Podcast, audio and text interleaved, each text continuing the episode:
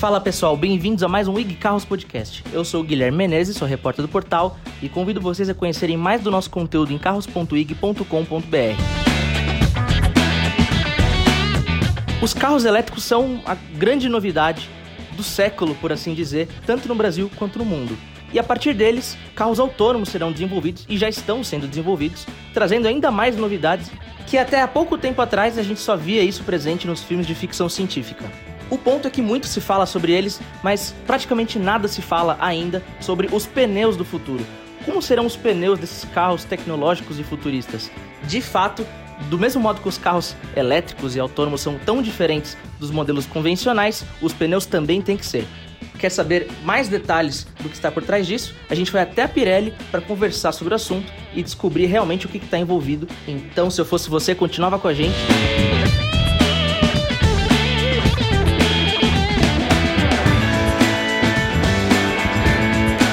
Pessoal, a gente está aqui com Roberto Falkenstein. Ele é diretor de pesquisa e desenvolvimento da Pirelli na América Latina. A gente veio aqui para trocar uma ideia sobre os pneus do futuro, né? É, tanto muito se projeta aí com relação aos carros autônomos, os carros elétricos. E se a gente vai trazer essa questão para os pneus, é, quando a gente analisa a evolução dos pneus, né, é, da forma como vem ocorrendo até os dias de hoje, a gente vê como a engenharia ela se preocupa com os pilares de aderência, de ruído ao dirigir, drenagem né, de água. Os sulcos dos pneus servem para isso. E o que, que isso se relaciona com o que se projeta para os pneus do futuro? O que, que mais é, pode ser alterado é, futuramente aí para na tecnologia dos pneus? Então, uma coisa que a gente já está assistindo hoje né, é com relação a esse aumento dos carros elétricos. Né? Se fala quase todo dia a respeito disso, lança, novos lançamentos, empresas lançando seus modelos e tudo mais. Então, o carro elétrico é uma realidade já hoje. E nisso, né, a gente pode imaginar que talvez o pneu não tenha que sofrer nenhuma alteração quando ele vai equipado num carro elétrico, mas é um engano, né? Na verdade, o pneu tem que ser projetado também para o carro elétrico, é feito um co-desenvolvimento com os fabricantes do carro elétrico e é, com quais objetivos? Né? Primeiro deles, é muito importante que o pneu ofereça baixa resistência ao rolamento, ou seja, quando você vai rolar o pneu, rodar o pneu, ele resista pouco. Com isso, ele acaba economizando energia. Essa energia num carro a combustão, é lógico, economiza combustível, gasolina, deixa de gerar CO2, mas no carro elétrico ele tem uma função muito importante, por isso vai continuar sendo algo importante no desenvolvimento dos carros elétricos, que é a autonomia.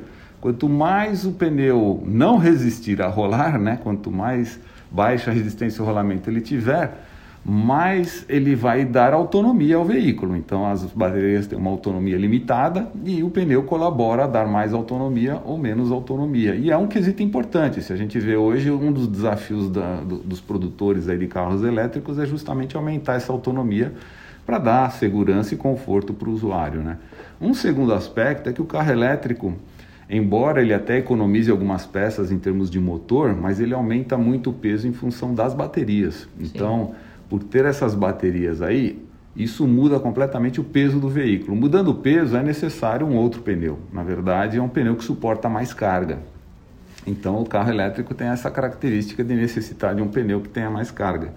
Um terceiro ponto importante é que, se o carro está mais pesado, quando ele vai fazer curva, ele precisa aderir mais. Sim mesmo numa frenagem, por ter mais carga, mas ele não pode piorar o espaço de frenagem porque é um quesito de segurança. Então, para manter o mesmo espaço de frenagem, o pneu tem que ter um grip melhor, ou seja, seja para fazer curva, seja no espaço de frenagem, esse grip, essa aderência do pneu tem que ser melhor para compensar esse peso a mais que o veículo tem.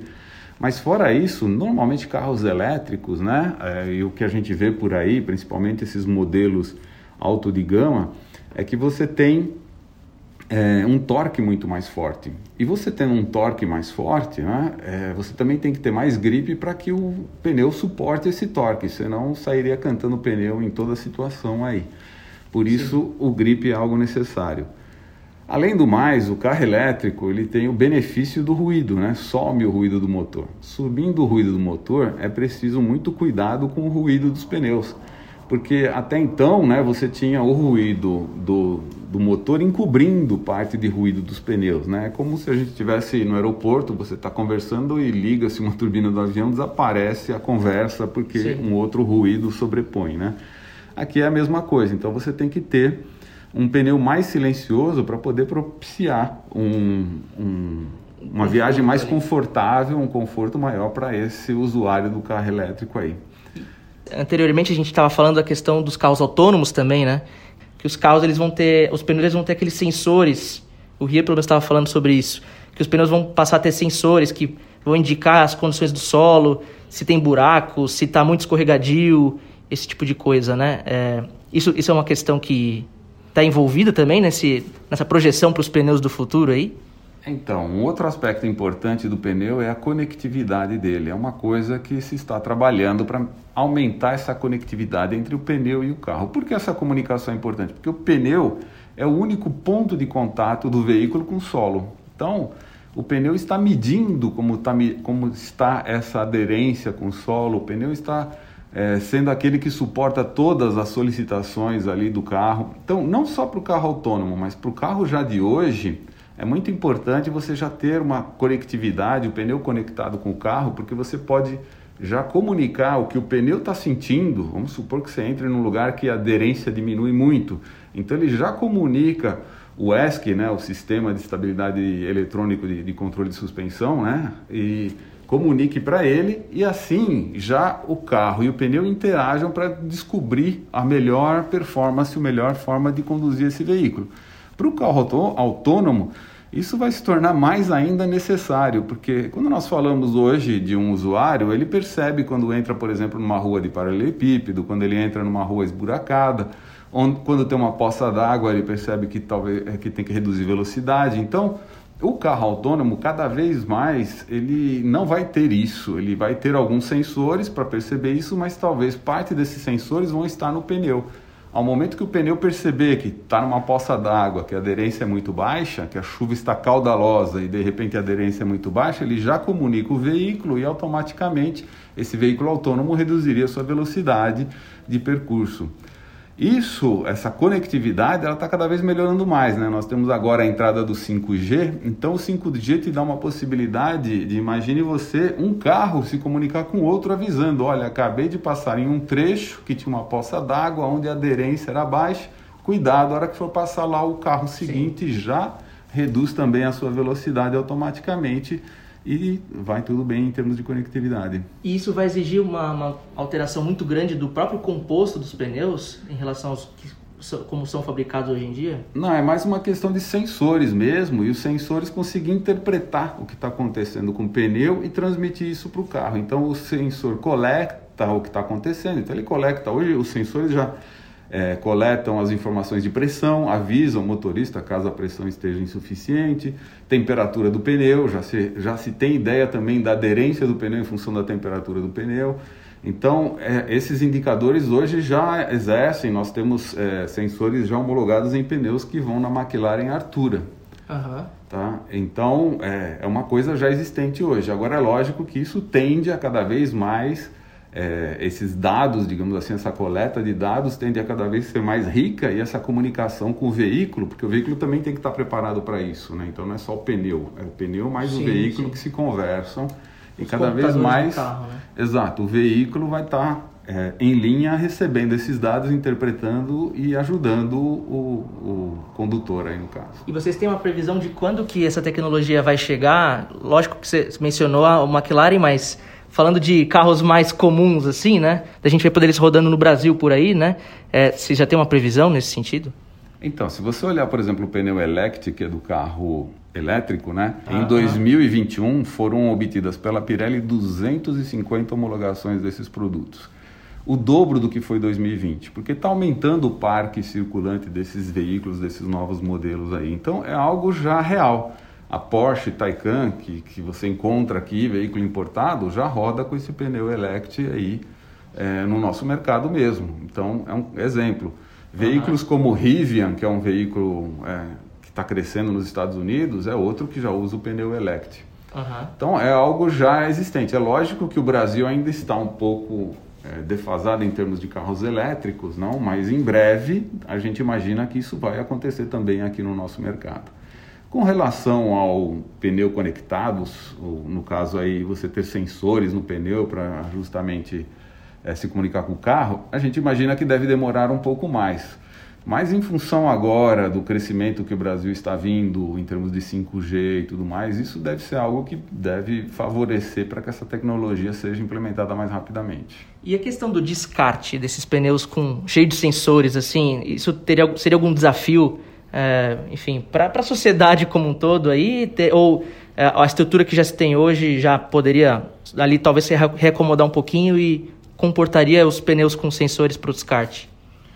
Então, hoje já existe um recolhimento dos pneus inservíveis, né? Esse recolhimento é feito aí e feito uma destinação ecologicamente correta. E o fato de ter o sensor é muito simples, retirar esse sensor e é, de repente até reutilizar esse sensor, é, recolocando bateria, esse tipo de coisa, e o descarte seria normal, não prejudicaria de forma alguma o descarte do pneu. E esses sensores poderiam ser reutilizados para outros pneus? Então o, o, dono do carro efetuou a troca dos pneus, ele poderia pegar os sensores do anterior e, e esse gasto com o sensor é, ocorreria apenas uma vez, assim, por assim dizer? É, como eu falei, o sensor se comunica com o veículo, então é um software do veículo mais o software do sensor. Precisaria que fosse o mesmo software, mas Sim. seria possível ser reaproveitado ou então resetado, né? Ao Sim. trocar provavelmente o, o, programa dele, o software dele para resetar para um outro sistema, assim Sim. poderia ser reaproveitado. E a questão dos pneus sem ar, que assim, há um tempo já, faz um tempo que e se tem notícia né, de, de, desenvolvimento desses pneus, é o pneu que não fura, é, eles até prometem alguns outros benefícios. Esses pneus também seriam pneus do futuro? É, eles poderiam se atrelar com essa tecnologia dos sensores? Como é que seriam esses, assim, trazendo esses pneus sem ar para a conversa aqui? Então, talvez antes de falar do pneu sem ar, eu prefiro falar do pneu que nós chamamos ele de Seal Inside. Esse pneu foi lançado recentemente pela Pirelli, uh, em outubro do ano passado. E o que, que é esse pneu? Esse pneu ele, ele aceita perfuração de pregos de até 5 milímetros de diâmetro e perfurando o prego, ali o pneu ele tem um material no interno que recompõe o furo, conserta o furo e acaba sendo, não sendo um problema a perfuração do pneu. Uhum. Ou seja, é, já é um pneu que hoje traz mais segurança, porque você, por acaso, o pneu furou ali, e você não, não precisa trocar naquele momento, ele já te traz mais segurança, já é um pneu que está pensando realmente numa tecnologia futura para dar mais comodidade e segurança para o usuário. O pneu sem ar ainda não é uma tecnologia madura quando a gente fala de velocidades mais altas. Quando falamos de velocidades mais baixas, sim, ele é algo factível, né? mas velocidades mais altas, que são normalmente as velocidades que a gente trafega nas estradas e tudo mais, ele ainda não é uma tecnologia que está madura suficiente para começar a ser vendido. Entendi. E aí, trazendo a Fórmula 1, que vocês são os, a marca oficial da Fórmula 1 de pneus, né? É, a Fórmula 1 tem um papel fundamental, vocês diriam, tanto para o desenvolvimento dos pneus atuais, quanto é, ela terá um papel fundamental para os pneus do futuro? Então, a Fórmula 1 para nós é um laboratório a céu aberto, né? Você está sempre, digamos assim, na ponta da tecnologia, você está sempre é, se desafiando todo dia para descobrir as novas tecnologias. Para nós, competições no geral é um laboratório de céu aberto, porque não é só a Fórmula 1. Se você olhar o Brasil ou na América do Sul, 80% ou mais até das competições são pneus Pirelli. Então nós temos aí no Brasil um exemplo, a Stock Car, que é uma das categorias que tem maior destaque por aqui e que usa também pneus Pirelli e ali também nós usamos como um laboratório a céu aberto para desenvolvimento de novas tecnologias.